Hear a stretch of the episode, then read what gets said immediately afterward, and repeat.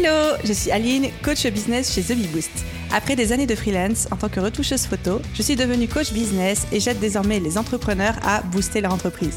Si vous êtes à la recherche de stratégies, d'astuces, de retours d'expérience, de partage et d'une bonne dose de bonne humeur, vous êtes au bon endroit. Dans ce podcast, seul ou avec mes invités, je vous partage tout pour vous inspirer au quotidien, vous aider à atteindre tous vos objectifs et faire en sorte que vous puissiez développer le business de vos rêves. Alors, installez-vous confortablement et c'est parti pour l'épisode du jour. Hello tout le monde et bienvenue dans l'épisode 174 du podcast Peupage et Business. Comme toujours, je suis absolument, absolument ravie de vous accueillir sur ce nouvel épisode qui aujourd'hui est une FAQ et je suis trop excitée à l'idée de vous enregistrer cet épisode. Ça fait très très très longtemps que je vous ai pas fait de, foire aux questions, de frequently asked questions. Non, allez, j'arrête avec mon accent anglais. Bref, ça fait très longtemps que j'avais pas fait ce format-là. C'est fort dommage parce que j'aime beaucoup beaucoup le faire et moi-même en tant qu'auditrice de podcast, j'aime énormément écouter les FAQ des autres créateurs, des autres podcasteurs, tout simplement parce que j'aime cette idée d'avoir plein de sujets différents abordés au cours d'un seul et même épisode où on pioche un petit peu de partout et on a un peu des réponses à plein plein de choses et ça touche à plusieurs thématiques. Donc ce que j'ai fait c'est qu'il y a à peu près 15 jours, je vous ai demandé sur Instagram de me poser en story absolument toutes vos questions du moment, que ce soit des questions business, techniques ou que ce soit même des questions un petit peu plus euh, perso ou sur les coulisses de The Beboost ou même juste des questions que vous aviez envie de me poser. Je les ai triées parce qu'on aime être organisé par ici, je les ai triées par thématique et je pense que finalement cet épisode de podcast va se faire en deux parties. Une première partie où je vais traiter toutes les questions sur des thématiques particulières, donc on va parler de vente, de technique, de business, de formation en ligne, de marketing, de réseaux sociaux, d'organisation, de productivité. Et une deuxième partie qui sera certainement demain, si vous écoutez cet épisode le jour de sa sortie, plutôt sur les coulisses de The Bee Boost et toutes les questions un peu plus personnelles sur soi, mon parcours au sein de The Bee Boost, etc. Ou même des questions plus personnelles sur ma vie auxquelles j'ai pris la décision de répondre. Donc c'est parti pour cette toute première partie où je vais aborder toutes les questions euh, par thématique. Et on commence par la vente. Toutes les questions que j'ai reçues par rapport à la vente. La première d'entre elles est Question la plus facile, comment créer une bonne stratégie de vente? Non, je rigole, c'est pas la question la plus facile, c'est une belle colle. Comment est-ce qu'on crée une bonne stratégie de vente? En fait, pour moi, cette question, elle revient exactement à comment est-ce qu'on met en place un business qui euh, attire des clients de manière régulière. C'est exactement ça. Donc, je vais faire la même réponse que quelqu'un qui me dirait comment développer mon business pour qu'il attire euh, des clients de manière régulière. Un, une bonne stratégie de vente repose sur un positionnement fort avec un élément différenciateur, c'est-à-dire quelque chose qui vous distingue de vos concurrents. Ensuite, une très très très bonne connaissance de son client idéal, de ses besoins, de ses habitudes de consommation au sein euh, de votre thématique, de comment il se comporte, de quoi il a besoin, de quoi il a envie.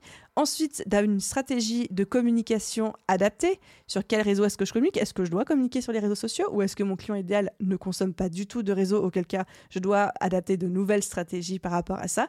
Et ensuite, une bonne stratégie d'acquisition. Donc, comment est-ce que je fais en sorte que les gens, une fois qu'ils m'aient découvert, aient envie d'acheter chez moi Comment est-ce que je parle de mes offres? Comment est-ce que je parle euh, de mes tarifs? Et ensuite, une bonne stratégie de rétention. Une fois que quelqu'un a acheté chez moi, comment est-ce que je fais pour qu'il rachète encore et encore et encore? Donc, au final, comment créer une bonne stratégie de vente, c'est comme comment créer un bon business, positionnement, client idéal, éléments différenciateurs, stratégie marketing pour se faire connaître, donc stratégie de visibilité, stratégie d'acquisition pour convertir ses abonnés en clients, et ensuite stratégie de rétention pour retenir ses clients et faire en sorte qu'ils rachètent si on a des offres à lui vendre plusieurs fois. Si vous êtes dans un business où par définition les gens ne sont pas censés racheter plusieurs fois chez vous, comme par exemple les wedding planners, normalement on ne vend pas un mariage à quelqu'un euh, tous les ans, enfin j'espère pas pour vous, sinon c'est bizarre pour la personne, et bien dans ce cas-là on saute la, stratégie de rétention ou alors on peut imaginer euh, de nouvelles offres. Donc voilà un petit peu comment moi j'aborderai la question comment créer une bonne stratégie de vente. Ensuite, la deuxième question que j'ai reçue, c'est vaut-il mieux faire payer en une fois ou mettre en place un prélèvement au mois? Alors là, je dirais que vous, en tant que chef d'entreprise, c'est quand même plus intéressant qu'un client vous paye en une fois tout de suite parce que déjà, vous avez l'argent, ça c'est quand même une bonne chose. Ensuite, ça vous évite des frais de gestion parce que tous les mois, avoir quelqu'un qui vous paye euh, en mensualité, ça veut dire que tous les mois, il doit y avoir euh, une activité de facturation, vous devez faire la facture, vous devez vérifier que euh, la mensualité a bien été payée, etc. Et ça, c'est des frais de gestion. Et donc, c'est de l'argent. De l'argent parce que vous y passez du temps ou que vous allez payer quelqu'un ou un logiciel pour le faire à votre place. Donc, ça vaut mieux pour vous en une fois, mais si vous avez une offre un petit peu chère, si vous avez un produit premium ou si votre client, votre cible n'a pas beaucoup de moyens, parfois le fait de, proposer les paiements en plusieurs fois, vraiment, ça les aide à passer à l'action parce qu'en une fois, ils n'auraient pas eu les moyens alors qu'en plusieurs fois, ils peuvent se le permettre. Donc on fait en fonction de soi, mais on fait aussi bien sûr en fonction de son client idéal. Ensuite, ma troisième question sur la vente, c'est comment gérer au mieux un premier salon professionnel ou une foire? Ça, c'est une très bonne question parce que je n'en sais rien. Il faut aussi le dire. Je n'ai jamais fait de salon, je n'ai jamais fait de foire non plus. Par contre, si demain je devais en faire avec The Bee Boost et que je ne m'y connaissais pas du tout et que je devais partir de zéro sur ce sujet-là, mon premier réflexe, de manière euh, très basique, ce serait déjà d'aller faire des recherches sur Google, parce que je suis sûre que Google a plein, plein, plein d'articles, de ressources sur le sujet, et ensuite vraiment de l'aborder comme si je faisais un événement en ligne, une masterclass, un séminaire, etc. C'est-à-dire essayer de me projeter, qu'est-ce que je veux renvoyer comme message, qu'est-ce qu'il me faut pour pouvoir faire ça, de quoi j'ai besoin en termes de matériel, de peut-être merchandising, d'équipe Est-ce que j'ai besoin d'avoir des gens avec moi Est-ce que je suis tout seul Est-ce que j'ai besoin que les gens repartent avec des, échantillons ou pas du tout Est-ce que j'ai besoin de leur montrer mon travail Si oui, sur quel support Et du coup, de quel support vais-je avoir besoin Etc. etc. Donc c'est vraiment se mettre dans la peau, mais de toute façon, ça c'est un peu la recette miracle pour tout, de se mettre dans la peau de son client idéal et de se dire ça va être quoi son parcours et à quoi est-ce qu'il s'attend. Si moi j'étais dans mon, la peau de mon client idéal, que je me baladais sur un salon professionnel du mariage, parce que je reste dans mon exemple de wedding planner, et que j'arrive sur le stand d'un wedding planner, qu'est-ce qui m'aiderait?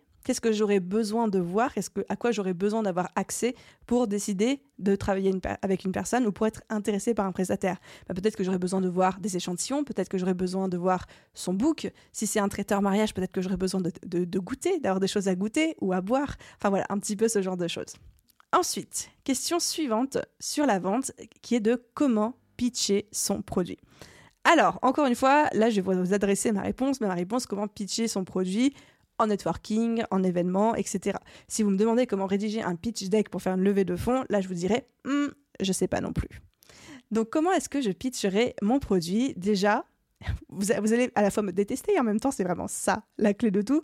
Je me mets dans la tête de ma cible, je je mets dans la tête de mon client idéal. Et vraiment, je vais me mettre dans sa peau et essayer de partir de son problème, de partir de son besoin pour ensuite lui présenter la solution. Jamais je vais commencer un pitch en disant The Bee Boost vous propose des formations pour développer votre business, etc. La personne en face de moi, que ce soit un investisseur, un banquier, un client idéal ou un client potentiel ou même juste un collègue, personne n'en a rien à faire de ce que vous faites. Ça, c'est la, la base de la psychologie humaine. Personne ne s'intéresse à vous de base sauf peut-être vos parents, euh, votre plus sain, etc. Les gens, par, euh, par égoïsme, par instinct de survie, et parce qu'on est des êtres humains et que c'est comme ça qu'on fonctionne, s'intéressent avant tout à eux. Par contre, si vous commencez à leur parler d'eux avant, pour ensuite leur introduire votre solution, si vous faites le lien entre un problème, une situation qu'ils connaissent actuellement, et que vous leur dites ensuite que vous avez une solution pour ça, là, ils vont vous écouter parce que là, vous ne parlez plus de vous, vous leur parlez à eux. Donc comment est-ce qu'on pitch un produit On identifie sa cible et on identifie le problème ou en tout cas le contexte dans lequel notre solution intervient. Par exemple, au lieu de dire chez The Beboost, nous créons des formations pour aider les entrepreneurs à développer leur business. Je pourrais vous dire, vous qui êtes entrepreneur, peut-être qu'en ce moment vous avez des problèmes pour développer votre business, peut-être que vous commencez à arriver à court de clients dans vos réseaux actuels et que vous vous dites comment je vais faire pour continuer à me développer, sachant que je suis en train d'assécher mon réseau? Eh bien, nous, chez The Beboost, justement, on propose des solutions adaptées sur ce sujet-là. Et là, tout de suite, la personne, je suis partie de son problème à elle pour lui proposer une solution tout en introduisant ma société. Et si vous arrivez à rajouter un petit peu d'humour avec tout ça pour parler de ce que vous faites, c'est encore mieux parce que qui n'aime pas rigoler un petit peu et la petite dose d'humour qui va bien, je pense que c'est quelque chose d'universel qui vraiment plaît à tout le monde. Et je vois certains d'entre vous qui arrivent, en particulier les photographes, certains créateurs, etc., qui me disent Bah oui, mais moi je résous aucun problème. Je ne résous aucun problème chez mon, chez mon client. Comment est-ce que je pitch mon produit? Et eh bien tout simplement en partant encore une fois des besoins et des envies. Si vous savez que votre cible, votre client, c'est quelqu'un qui est très sensible à l'art, aux pièces uniques, qui n'a pas envie de se retrouver avec les mêmes bijoux ou les mêmes assiettes euh, si vous êtes potier que tout le monde et qui au contraire cherche l'exclusivité, cherche le petit artisan d'art qui va les dénicher, etc., eh ben vous leur dites ça. Vous leur dites si vous êtes à la recherche de pièces uniques que pas tout le monde n'aura, que vous ne retrouverez pas chez votre voisin ou votre collègue, qui montreront que vous êtes passionné par euh, l'artisanat, que vous soutenez le commerce local, etc moi, je m'inscris tout à fait dans cette démarche parce que je propose X, Y, Z choses. Pareil si vous êtes dans une démarche plutôt écologique ou des choses comme ça. Donc vraiment partir du besoin, de l'envie, des valeurs de votre clientèle cible et ensuite à partir de ça présenter votre solution, votre offre, votre produit. Ensuite, question suivante dans la vente. Vous avez quand même des très très bonnes questions et en fait, je pense que chacune de ces questions pourrait faire l'objet euh, d'un podcast en soi, d'un épisode de podcast, mais j'essaye d'y répondre de manière laser pour pouvoir en couvrir le plus possible pendant cet épisode. Ensuite, du coup, notre question suivante, c'est où et comment vendre son produit sur Instagram? Réponse de partout, tout le temps. En vrai, sur Instagram et sur Internet, de manière générale, c'est vraiment la répétition qui va faire que ça va fonctionner. C'est la répétition qui va déboucher sur les ventes. C'est pas genre juste je parle une fois de mes produits, je mets ça en story à la une et j'attends que ça passe. Non, pas du tout. Je vous invite vraiment à parler de votre offre le plus souvent possible, que ce soit de manière directe ou indirecte et sur tous les formats possibles sur Instagram, donc c'est-à-dire le feed, les stories, les stories à la une, les reels, les vidéos, etc., etc. Et quand je parle de vente de manière directe et indirecte, quand je vends de manière directe, c'est parce que je vous dis de but en blanc, j'ai un truc à vous vendre. Comme par exemple dans ce podcast, quand vous entendez qu'il y a la petite introduction qui fait la promotion de la BSB quand on est en lancement de la BSB Academy, là je vous vends de manière directe.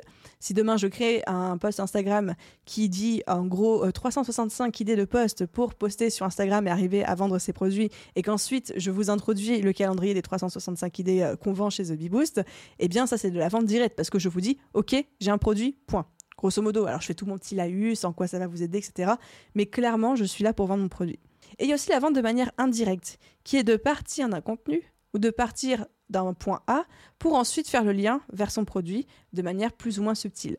Exemple numéro 1, là, quand je vous cite la BSB Academy au sein de mon podcast, je suis en train de vous vendre de manière indirecte parce que je vous parle de mon produit sans vous le vendre pour autant.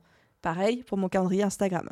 De la même manière, si je suis sur Instagram et que je reçois, mettons, un super commentaire, un super message privé ou même un très beau témoignage sur le fameux calendrier des 365 idées de poste, eh bien là, je vais pouvoir par exemple le partager en story, le partager sur mon feed Instagram et ensuite dire si vous aussi vous voulez les mêmes résultats que Georgette qui vient de me laisser ce super témoignage, voici le lien pour aller découvrir l'offre slash acheter mon produit, mon service, etc.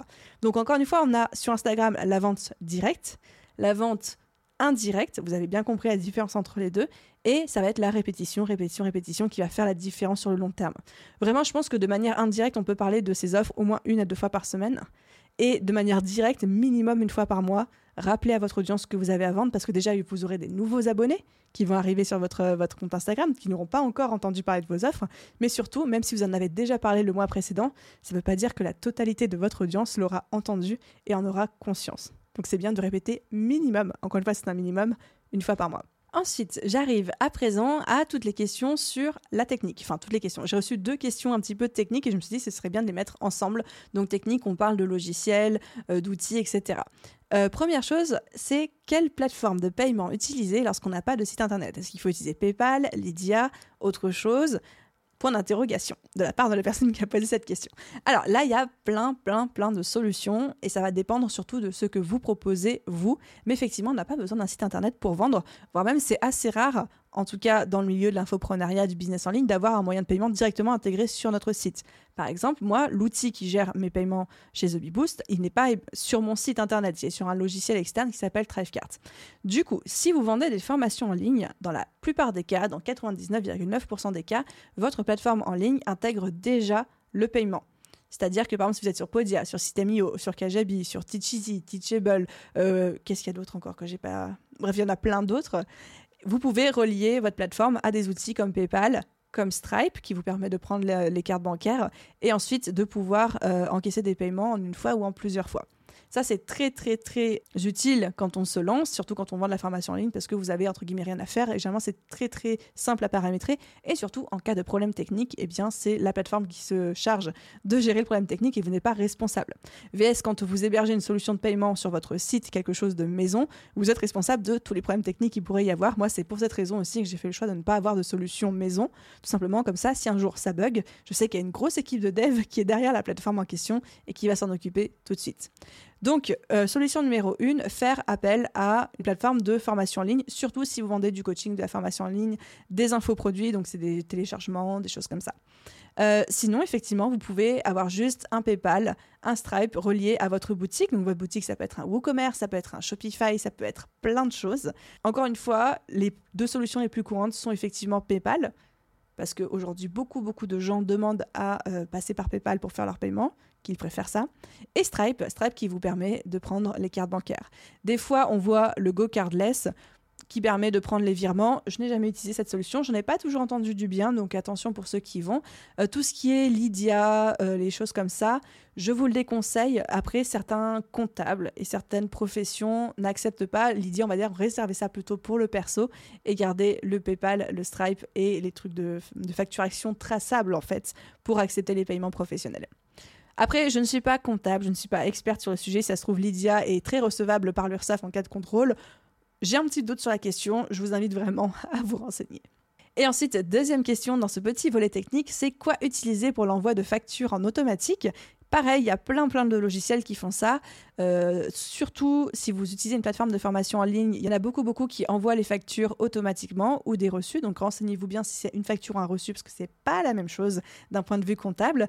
Moi de mon côté, pour de la facturation automatique, j'utilise la solution qui s'appelle Quaderno. Donc Q U A D E-R-N-O, que j'aime beaucoup, qui est une solution payante. Dans tous les cas, je vous déconseille d'automatiser la facturation si vous avez entre 5 et 10 factures à faire par mois, par exemple. Ça va vous coûter beaucoup plus cher que le temps que vous avez passé à faire les 5 à 10 factures.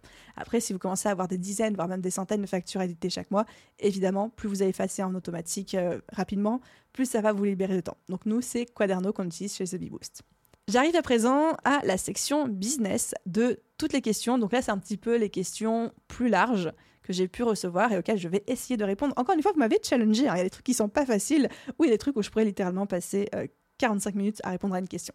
Alors, la première question de business que j'ai notée, c'est comment choisir son statut d'entreprise? Typiquement, le genre de question, je pourrais partir et faire un laïus de 45 minutes tellement il y a de choses à dire. Long story short, ma recommandation, c'est demander à votre expert comptable ou demander à un expert comptable si on n'en avait pas aujourd'hui. Aujourd'hui, on dit toujours oui, la SASU c'est bien ou la SAS c'est bien, c'est presque la même chose. Vous voyez, il y a trop de choses à dire. Bref, aujourd'hui, ce qu'il faut retenir, c'est qu'il n'y a pas un statut qui est mieux qu'un autre ça n'existe pas, sinon ça se saurait. C'est en fonction de vous, en fonction de votre situation personnelle, en fonction de votre situation euh, familiale, maritale, de vos objectifs, de votre vision, par exemple votre vision de la retraite, votre vision du chômage, de votre besoin d'avoir euh, un titre de président ou pas, de besoin d'être salarié ou pas, besoin de pouvoir prétendre... Euh, d'avoir envie de vous rémunérer beaucoup ou pas, en salaire ou pas, en dividende ou pas, bref, en fonction de toutes ces données, on va vous recommander un statut plutôt qu'un autre en tant qu'entreprise. Et personne ne peut vous dire, sans avoir étudié votre situation, c'est mieux ça. Ça, ça n'existe pas, ou alors la personne, elle n'est pas de bons conseils. Quand vous vous apprêtez à, soit à créer une entreprise, soit à passer d'auto-entreprise à entreprise, mon meilleur conseil, je pense que je pourrais vous donner, c'est aller voir un expert comptable, aller voir votre expert comptable si vous en avez un, et demandez-lui de faire des simulations. Et cet expert comptable, s'il fait bien son boulot, il vous posera exactement toutes les questions que je viens de vous dire. Comment vous envisagez la retraite? Comment vous envisagez le futur? Est-ce que vous voulez être salarié de votre boîte ou pas? Est-ce qu'il vous faut des fiches de paye ou pas? Est-ce que vous avez besoin d'un chômage ou pas? Est-ce que ça vous rassure ou pas? Est-ce que vous voulez un statut de président ou pas? Est-ce que ça vous pose problème d'être travailleur salarié ou est-ce que vous préférez d'être salarié? Enfin, en fonction de vos réponses, il va vous recommander. Il va aussi faire des simulations en termes de cotisation, de votre chiffre d'affaires, de choses comme ça. Et ensuite, seulement après, il va pouvoir vous présenter le meilleur statut pour vous. Mais quelqu'un qui vous dit juste quand vous lui posez la question, fais ci ou fais ça, ce n'est pas une réponse recevable. Euh, et généralement, la plupart des experts comptables offrent gratuitement, entre guillemets, euh, cette euh, consultation si ensuite vous devenez client chez eux. Donc ce n'est pas une question de euh, ça va me coûter des milliers de cents d'avoir ce genre d'entretien avec un expert. Deuxième question dans cette catégorie business, c'est quel statut pour un business de formation en ligne? Très très très très bonne question aussi, qui rejoint un petit peu la première, sachant que le business de la formation en ligne, une des erreurs que je vois le plus souvent, c'est que les personnes qui vendent de la formation en ligne, tout spécialement les auto-entrepreneurs, déclarent ça comme vente de produits. Non, non et non, c'est de la prestation de service. Parce que même si vous vendez en soi qui est un produit, c'est-à-dire que vous ne vendez pas votre temps et vous ne faites pas euh, de la prestation de service à l'heure en consulting auprès d'un client, ce n'est pas un produit physique. Et donc même si c'est tentant de le déclarer comme produit physique dans votre déclaration euh, trimestrielle ou mensuelle auprès de l'URSSAF, vous n'avez pas le droit. La formation en ligne, c'est considéré comme une prestation de service et donc c'est taxé comme une euh, prestation de service. Et ensuite, en termes de statut, que ce soit auto-entreprise, entreprise individuelle, SAS ou SARL, ça, ça va dépendre exactement de ce que je disais euh, juste avant, donc de votre vision, de vos besoins, de votre chiffre d'affaires, etc. Si vous vous lancez tout juste et que vous souhaitez explorer ce milieu-là avant de passer à grande échelle, moi, je conseille toujours dans 90% des cas sauf cas exceptionnel, bien sûr, de commencer comme auto-entreprise, tout simplement parce qu'on va dire que c'est le moins coûteux, le plus facile à mettre en place et le moins risqué dans le sens où ben, vous n'avez pas vraiment beaucoup de frais en dehors de vos cotisations. Alors que créer une entreprise, que ce soit une SAS ou une SARL, ça coûte de l'argent, il faut déposer des statuts et on commence tout de suite à rentrer dans un système qui est assez lourd, en tout cas plus lourd d'un point de vue administratif et financier que l'auto-entreprise. Mais encore une fois, ça c'est la majorité des cas, mais ce n'est pas 100% des cas. Renseignez-vous auprès d'un expert comptable, s'il vous plaît. C'est trop important comme question pour faire n'importe quoi. Ensuite, question suivante dans cette catégorie business. Comment s'imposer face au client quand il décide seul d'un tarif et d'une prestation ou qu'il pense savoir mieux que moi Elle me fait beaucoup rire cette question quand je l'ai lue parce que je me suis dit mais à quelle heure, à quel moment un client fait ça? Je sais que de toute ma carrière de coach et de toute ma carrière de freelance euh, en tant que photographe, retoucheuse photo avant, jamais, jamais un client ne m'a imposé un tarif ou une prestation. Il y a de la négociation, il y a des suggestions, mais on m'a jamais rien imposé. Et là, j'ai vraiment envie de vous dire que c'est vous, en tant qu'entrepreneur, qui êtes responsable du cadre que vous fixez avec vos clients. C'est pas au client de vous imposer quoi que ce soit. Vous avez toujours le choix de dire non ou de dire oui et de poser le cadre dès le début.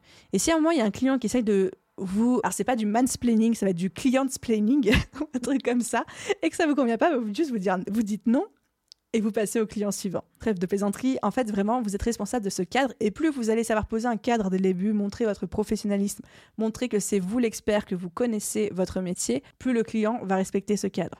Sauf que dès le début, si vous montrez, si vous envoyez des signaux, que ce soit en termes de communication non verbale ou même de choses qui sont dites, ou si vous dites bah je sais pas combien est-ce que c'est quoi votre budget, euh, combien est-ce que vous rémunérez, les choses comme ça, bah là c'est la porte ouverte au client qui va se dire bah cool je vais pouvoir faire à la carte comme ça me plaît bien. Après, il y a toujours des clients qui vont essayer de faire à, leur sauce.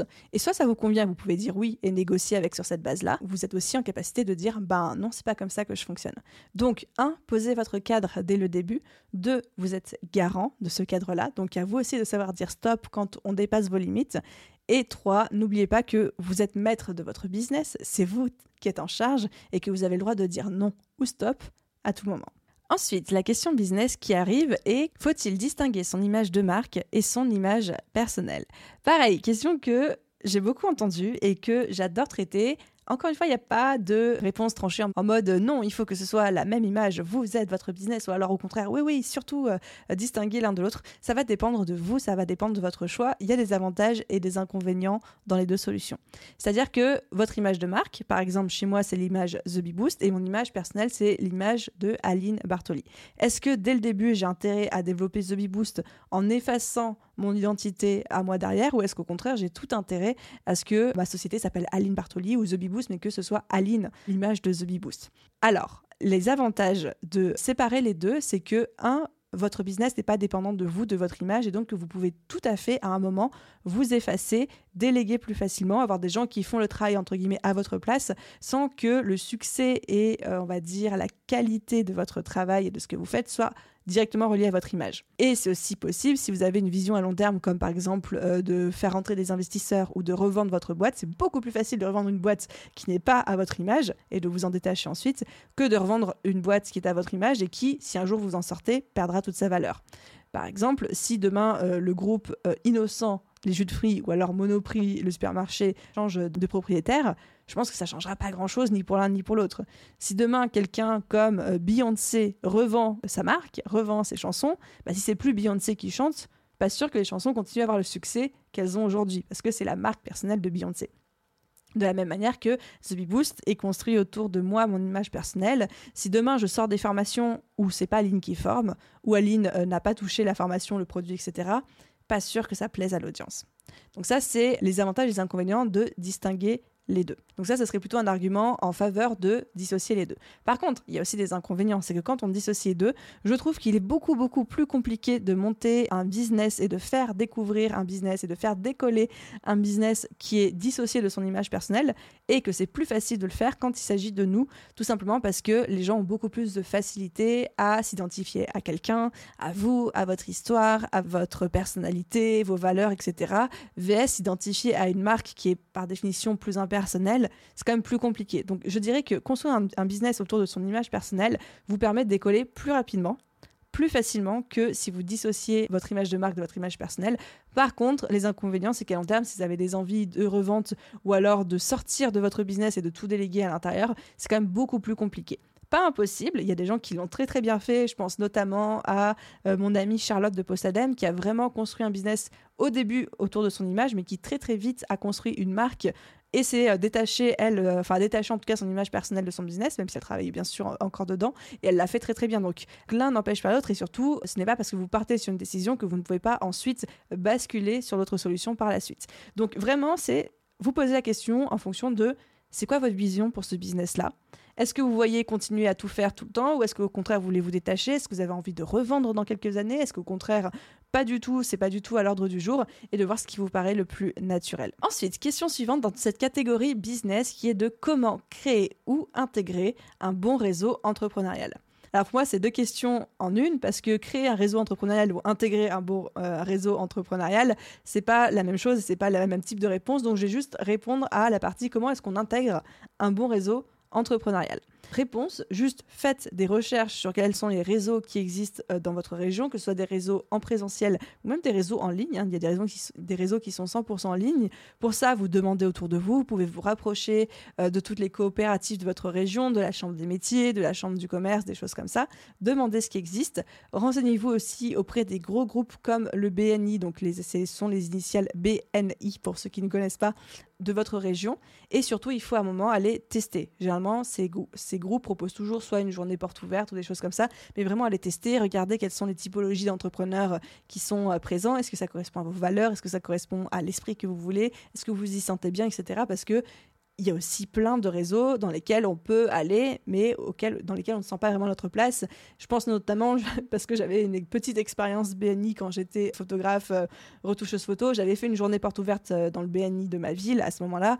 C'était n'importe quoi, enfin je m'y sentais absolument pas à ma place. Euh, il y avait, enfin, le fonctionnement lui-même ne me parlait absolument pas, les gens présents ne me parlaient absolument pas, et j'ai décidé du coup de ne pas intégrer le réseau. Donc se renseigner, mais surtout tester par soi-même, parce qu'un bon réseau pour l'un ne sera pas forcément un bon réseau pour l'autre. Question suivante, d'un point de vue business, comment anticiper les changements de son business, par exemple le passage à la TVA Très bonne question, très pertinente. À son tour, qui pourrait faire l'objet d'un épisode de podcast entier, je dirais que tout n'a pas à être anticipé et anticipable en business. Ce serait même compliqué de fonctionner comme ça, c'est-à-dire de toujours être dans la crainte et dans l'anticipation de ce qui pourrait se passer.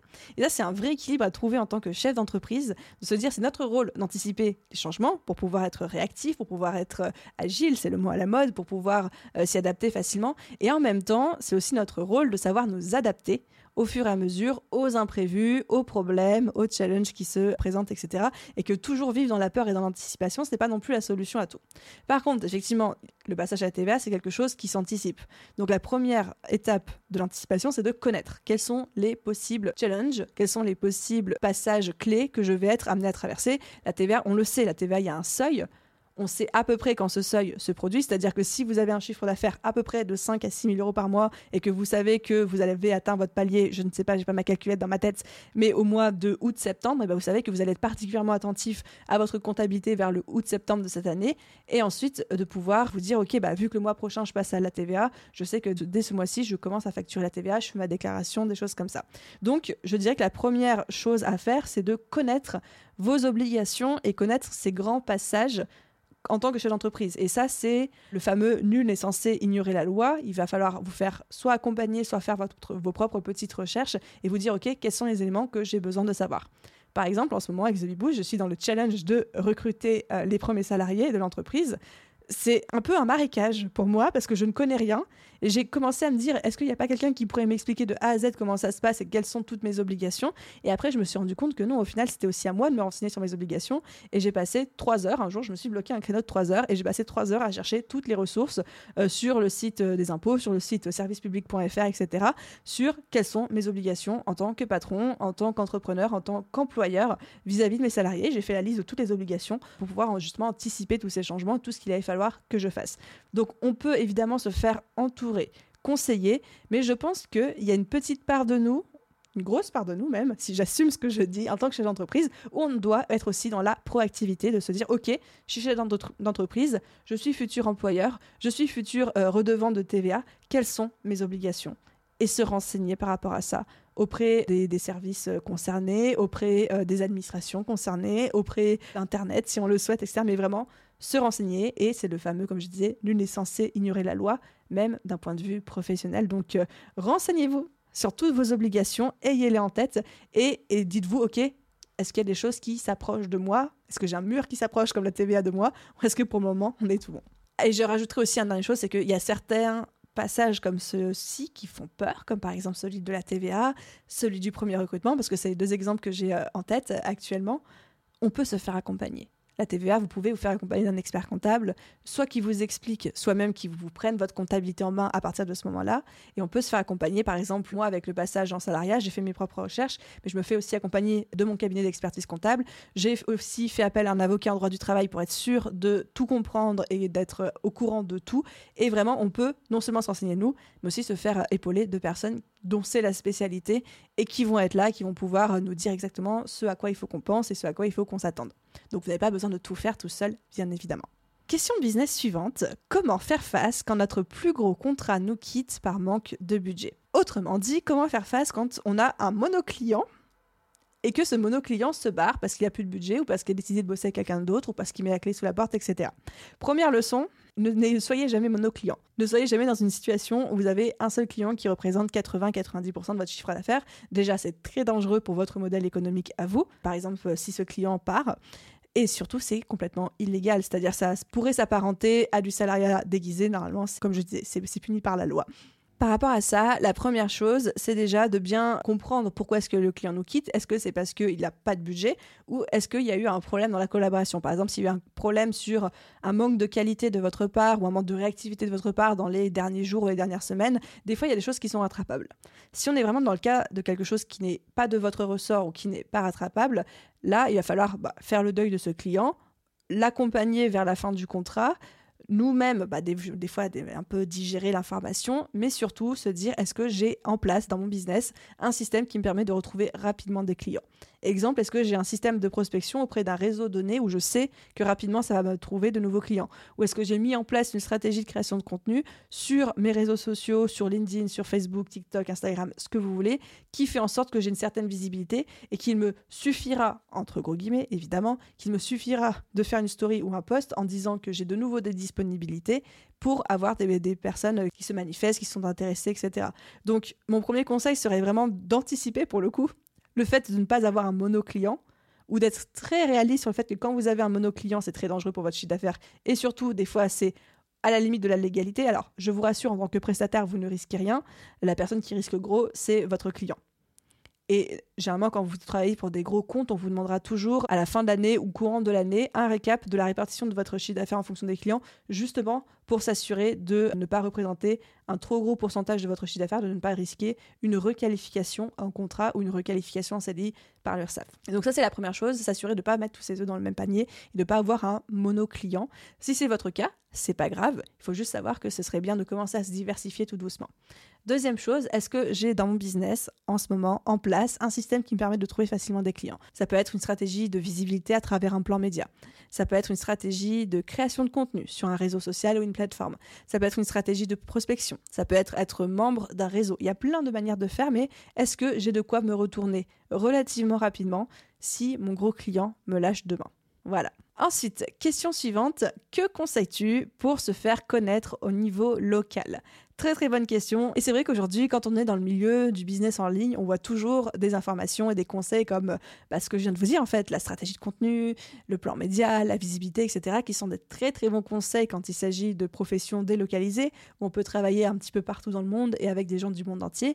Mais quand on travaille en local, quand on est boulanger, quand on a par exemple un centre d'esthétique, ou quand on fait du massage, ou quand on a une profession libérale comme médicale, euh, dans la santé, dans le bien-être, etc., bah, parfois on peut pas travailler avec des gens à l'autre bout de la France sans se physiquement déplacer pour aller voir cette personne-là. Donc comment est-ce qu'on se développe au niveau local? Mes réflexes à moi, ce serait de dire déjà tout ce qui est euh, les annuaires de votre région, donc annuaires style page jaune, mais aussi tous les annuaires de freelance, les annuaires d'entrepreneurs. Il y a des annuaires qui sont au sein de certaines coopératives, de certaines associations d'entrepreneurs, des choses comme ça. Tout ce qui est les fiches Google My Business, très très très important. Il y a énormément, énormément de gens autour de vous qui tape en fait sur Google, qui regarde les avis. Donc plus vite vous allez entretenir, créer et entretenir une fiche Google My Business, mieux vous allez pouvoir être référencé au sein de votre région. Tout ce qui est les réseaux de networking, vous rapprochez de votre chambre du commerce, de la chambre des métiers, des couveuses, des pépinières, des coworking, des choses comme ça. Bref, tous les euh, endroits où vous allez avoir l'occasion de rencontrer vos pairs, vos collègues et vos potentiels clients, ce sont des super bons réseaux, des super bonnes manières de se faire découvrir de manière locale. D'autant plus aujourd'hui où je trouve que les gens ont tendance à revenir et à être demandeurs de présentiel plus que euh, de digital. Mais si j'ai en tout cas un premier conseil pour ceux qui ne l'ont pas encore déjà fait, c'est créer votre fiche Google My Business et dès que vous avez des clients, demandez-leur de mettre un témoignage dessus. Et ensuite, j'ai une dernière question dans cette section business qui est de as-tu déjà fait du MLM et que penses-tu de ce modèle économique? Donc le MLM, pour ceux qui ne seraient pas familiers avec ce terme, c'est juste de euh, la vente de réseau, du marketing de réseau, souvent connu sous le nom de système pyramidal. Alors j'aime pas trop ce terme parce que tout de suite on, pense pyramide de Ponzi et l'illégalité, alors qu'en fait un système pyramidal c'est légal donc c'est pas du Ponzi. Bref, passons là-dessus, c'est pas ma spécialité. Alors je dois dire en toute honnêteté que avant j'avais un mauvais a priori. Parce que pour moi, justement, j'étais dans euh, cette croyance que MLM égale Ponzi égale, euh, bah, il y en a quelques-uns qui se font euh, des bips en or pendant que les autres triment et que on essaye de démarcher de manière complètement agressive des gens pour leur vendre des produits qui fonctionnent pas. Enfin, vraiment, j'avais la pire image du MLM, mais j'ai changé d'avis dessus, tout simplement parce que j'ai eu la chance et l'honneur d'accompagner des gens qui font du MLM dans mes coachings individuels, donc des gens qui étaient quand même assez haut placés dans, dans ces systèmes-là, etc., qui avaient des équipes de genre 200, 300, 400 personnes en dessous qui avaient vraiment gravi les échelons en commençant de zéro. Et j'ai une autre vision, qui était une vision plus de l'intérieur du MLM, et je me suis dit, OK, il y a des gens qui euh, sont convaincus que leurs produits euh, fonctionnent, qui y croient, qui les vendent bien, qui veulent être des bons managers, etc. Et j'ai un peu changé de regard. Je n'en ferai jamais, personnellement, ça ne me correspond pas du tout. Par contre, je trouve que c'est une belle transition, c'est un bon compromis entre le salariat et l'entrepreneuriat. Parce que quand on, est, on fait du MLM, on est indépendant, on est entrepreneur, mais on dépend quand même d'une structure, de process, de produits, d'un groupe, d'un networking, d'un réseau, ou qui fait que on ne doit pas tout créer tout seul et surtout qu'on n'est pas tout seul. Alors évidemment, ça dépend lequel, ça dépend quel produit. C'est comme tout, il y a du bullshit et il y a du très bien, mais c'est comme chez les entrepreneurs. Il y a des entrepreneurs qui sont indépendants, qui font pas de MLM, c'est du bullshit quand même. Il y a des entrepreneurs qui font du MLM et qui sont euh, convaincus de leurs produits et euh, qui le font très bien. Donc voilà un petit peu mon avis. Je ne tenterai jamais ce modèle économique parce que ça ne me ressemble pas, mais je sors de ma posture de euh, je déteste, c'est trop nul à je respecte ceux qui le font. Et je trouve que pour certaines personnes, c'est une très bonne transition vers l'entrepreneuriat quand on n'a pas encore envie d'être 100% tout seul à son compte à sortir nos propres produits ou nos propres services, mais à vendre ceux de quelqu'un d'autre. Ok, et du coup, c'est fini pour cette partie business. Et en fait, ça va être fini pour cette partie 1 de notre FAQ. Je vous ai dit en début d'épisode de podcast qu'on allait plutôt faire deux parties, mais au final, je pense qu'on va en faire trois parce que sinon, celle-ci sera beaucoup trop longue. Donc, on va s'arrêter là pour aujourd'hui.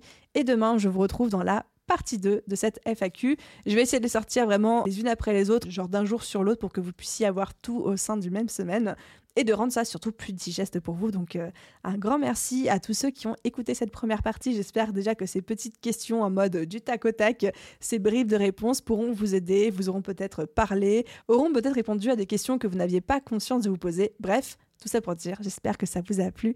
Merci d'avoir écouté jusqu'ici. À demain pour la deuxième partie. Et à vous tous, je vous souhaite une merveilleuse journée, soirée, après-midi, nuit, où que vous soyez. Et je vous dis à demain. Bye.